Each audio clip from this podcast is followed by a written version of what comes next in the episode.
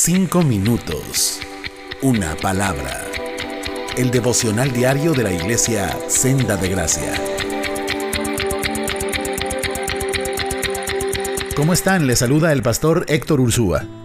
El Evangelio de Mateo capítulo 13, versículos del 44 al 46 nos presenta de labios de Jesús, en tan solo tres versículos, dos significativas parábolas acerca del valor del reino de los cielos la parábola del tesoro escondido y la parábola de la perla de gran precio. La primera abarca solo un versículo, dice Mateo 13:44. El reino de los cielos es semejante a un tesoro escondido en un campo, el cual un hombre halla y lo esconde de nuevo y gozoso por ello va y vende todo lo que tiene y compra aquel campo. La parábola de la perla de gran valor, versículos 45 y 46 dice, El reino de los cielos es semejante a un mercader que busca buenas perlas, que habiendo hallado una perla preciosa, fue y vendió todo lo que tenía y la compró. El móvil de ambos relatos, como puede observarse, es el mismo. Un hombre encuentra algo de gran valor y gozoso de haberlo encontrado se despoja de todo lo que tiene con tal de adquirirlo y ese tesoro es el reino de Dios. Nosotros somos los buscadores de tesoros, los que hallamos las perlas preciosas, que consisten en gozo, seguridad y vida eterna en Cristo Jesús. Cuando nos es presentado el Evangelio de Cristo, encontramos ese tesoro valioso, esa perla de gran precio, y nos sentimos movidos a dar todo lo que somos y todo lo que tenemos para obtenerlo. Pero, ¿cómo armonizan estas afirmaciones de Jesús con versículos como Romanos 3:24 que dice que somos justificados gratuitamente por su gracia? O con Apocalipsis 21:6, donde Jesucristo afirma, al que tuviere sed, yo le daré gratuitamente de la fuente del agua de la vida. ¿Cómo puede algo al mismo tiempo ser un regalo de gracia y también costarnos todo? Déjeme explicarlo hoy en este espacio con palabras que no son mías, sino del pastor argentino Juan Carlos Ortiz en su libro El discípulo. Es el diálogo entre un vendedor de tesoros y un animado comprador. Bueno, dice el vendedor, la perla es muy cara. Sí, sí, pero ¿cuánto cuesta? insistimos. Pues es muy, muy cara. ¿Y piensa usted que podré comprarla?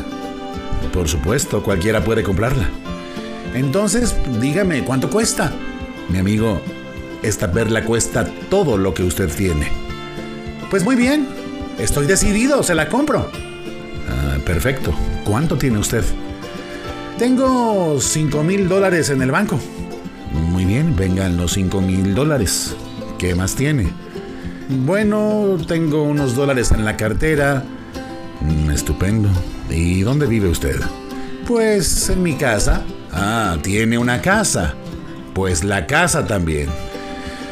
Ay, bueno, está bien. Menos mal que tengo una casita de campo.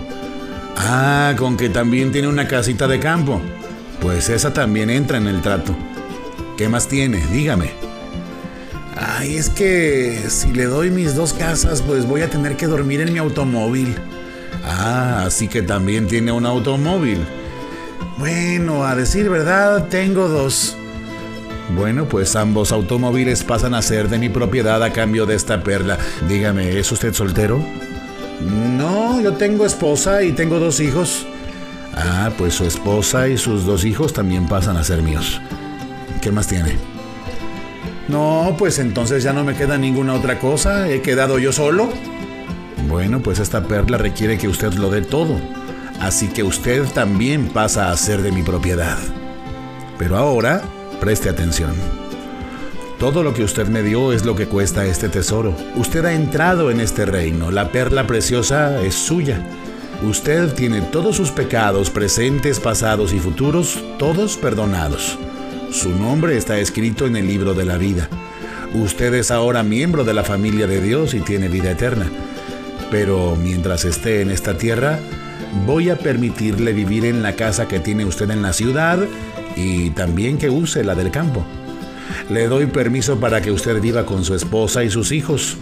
Use también ampliamente sus dos autos y de hecho también le devuelvo todo el dinero que me dio para comprar la perla. Oiga, pero entonces, si me devuelve todo lo que le di para comprar la perla, ¿cuál es el trato? Ah, bueno, escuche usted.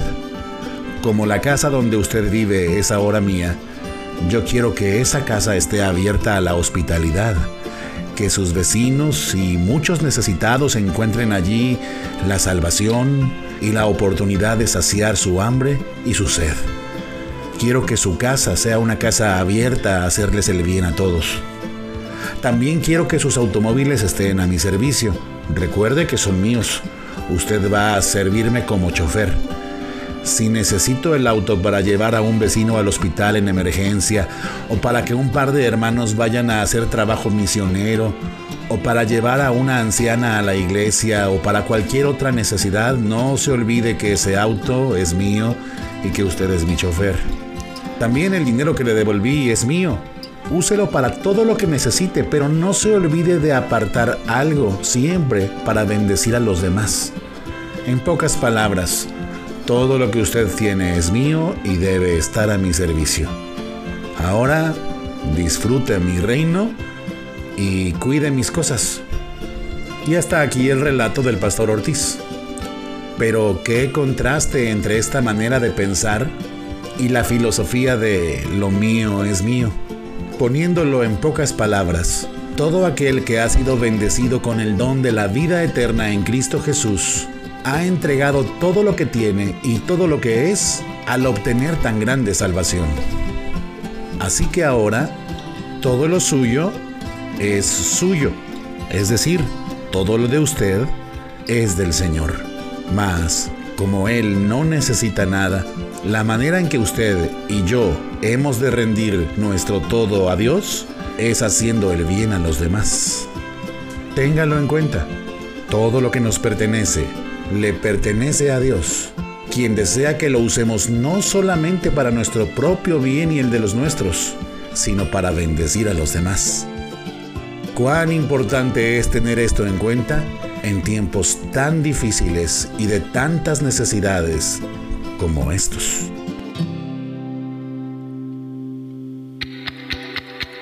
Cinco minutos. Una palabra. El devocional diario de la iglesia Senda de Gracia.